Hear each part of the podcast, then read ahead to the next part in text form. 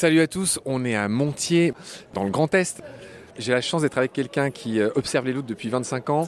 J'aimerais que tu nous parles un peu de la maternité de la loutre. Elle fait combien de petits? Est-ce que tu peux nous parler un peu des petits? Comment ça se passe? Quelles sont les originalités par rapport à d'autres espèces de mammifères? Pourquoi pas de mustélidés? Qui est la famille de la loutre? Oui, alors tout à fait. Déjà, ce qu'il faut savoir, c'est que la loutre n'a pas de saisonnalité dans sa reproduction. C'est-à-dire que ça peut être au mois de juillet comme au mois de décembre. Tout va dépendre pour une femelle à quel moment elle va avoir euh, sa maturité sexuelle. Elle va avoir de 1 à 4 loutrons. On dit des loutrons Des loutrons. Des loutrons, voilà. Alors 4, c'est quand même exceptionnel. Voilà, généralement, j'observe des portées de 1 à 2, voire 3 grand maximum euh, loutrons. J'ai observé une fois 4 loutrons. Et ces jeunes, elle va les conserver 8, euh, 10 mois en moyenne.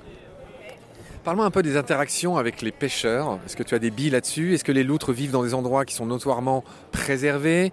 Ou est-ce qu'il y a une guéguerre avec les pêcheurs? Comment ça se passe?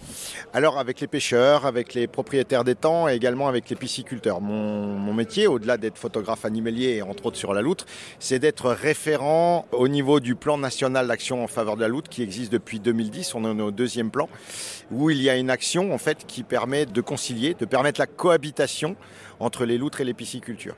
Nous avons aujourd'hui des solutions de protection, donc ça c'est à moi de les trouver suivant les sites, euh, les caractéristiques des sites.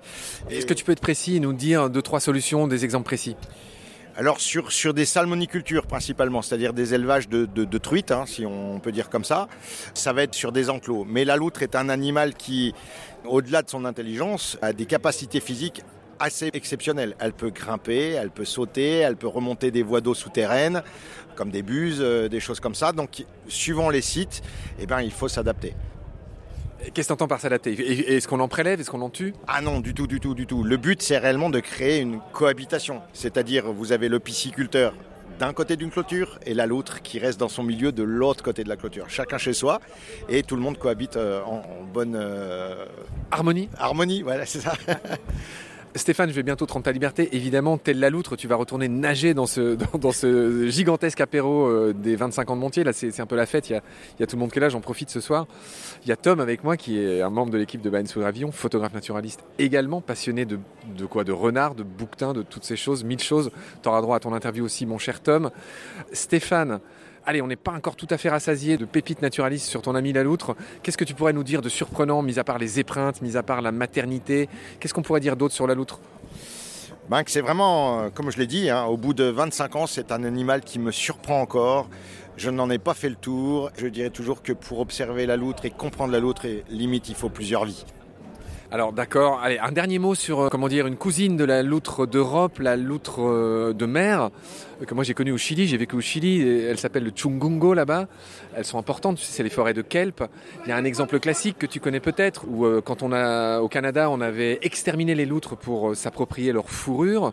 Là où elles ont été exterminées, les oursins se sont multipliés et ils ont bouffé tout le kelp, et là c'est toutes les chaînes alimentaires qui se sont effondrées. Ils en ont réintroduit 80, je crois, 87 dans les coins de Vancouver, je crois, des choses comme ça. Et tout a repris, un peu comme les loups Yellowstone, je ne sais pas si tu connais cet exemple célèbre. Donc euh, voilà, peut-être tu pourrais nous dire un mot sur ces fameuses loutres de mer, j'insiste, qui utilisent des outils, tu sais, une enclume, un marteau pour casser leur coquillage. Est-ce que tu nous raconterais quelque chose sur cette cousine de la loutre Alors, pas forcément sur cette cousine, mais à contrario, je dirais que justement, on a tendance, dès qu'on dit loutre, on pense à cette loutre de mer.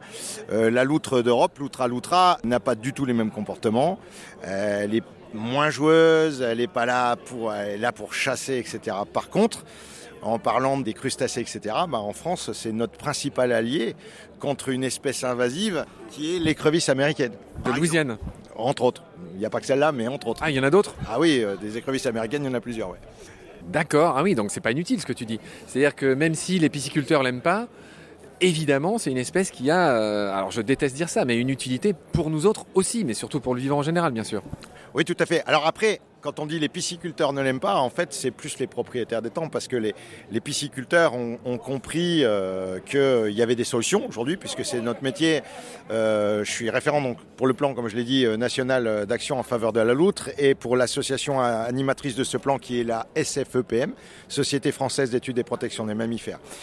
par contre, ça, ça concerne principalement les pisciculteurs qui sont aidés par le Fonds européen de la mer et de la pêche qui prend en charge une partie des investissements, ce qui n'est pas forcément le cas pour les propriétaires d'étangs qui peuvent du coup l'avoir d'un plus mauvais œil.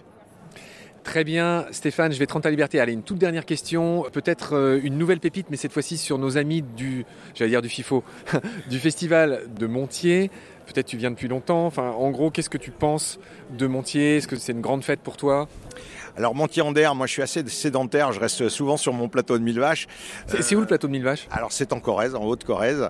Euh, voilà, moi je vois un petit village qui s'appelle euh, Buja et euh, voilà, j'y suis très très très bien depuis plus de 25 bah, ans. Hein. C'est là que j'ai découvert la loutre. Avec ta copine qui m'a alpagué, qui m'a dit tiens, tu voudrais pas interviewer un spécialiste de la loutre? Comment tu t'appelles? Claire. Claire, toi tu es passionnée d'animaux aussi? Oui, je fais de la photographie animalière aussi et j'ai rencontré Stéphane justement lors d'un stage de photographie animalière. En tout cas, tu es maligne comme une loutre puisque tu m'as dit tiens, tu voudrais pas interviewer un grand spécialiste de la loutre et bim, c'est fait. Tu vois, comme quoi tu as eu bien raison de le faire. Pardon, je t'ai interrompu, Stéphane. Qu'est-ce que tu étais en train de raconter sur Montier? Je sais plus ce que je racontais, mais tout ce que je peux en dire, c'est que c'est un super festival avec vraiment une organisation euh, juste parfaite, etc. Et puis que c'est vraiment toujours un plaisir de venir y découvrir les expositions magnifiques de nombreux photographes et puis également de revoir des amis photographes, etc. C'est vraiment un grand moment. Et moi, je, ne peux que conseiller Montier-en-Der. Je retiendrai la nouvelle expression, les fatigraphes. non, non, mais t'étais parti sur un truc de fatigue et, c'est normal, il est tard. Voilà, on va nous, on va nous-mêmes rendre l'antenne. Merci beaucoup, Stéphane Raymond, pour ce petit moment avec toi et avec la loutre. Je vais évidemment précieusement prendre tes coordonnées pour peut-être une prochaine émission de Baleine Gravillon sur ce sujet. Merci Claire. De rien, avec plaisir. Merci Stéphane, prends soin de toi, à la prochaine. Salut. Salut Marc et puis à la prochaine.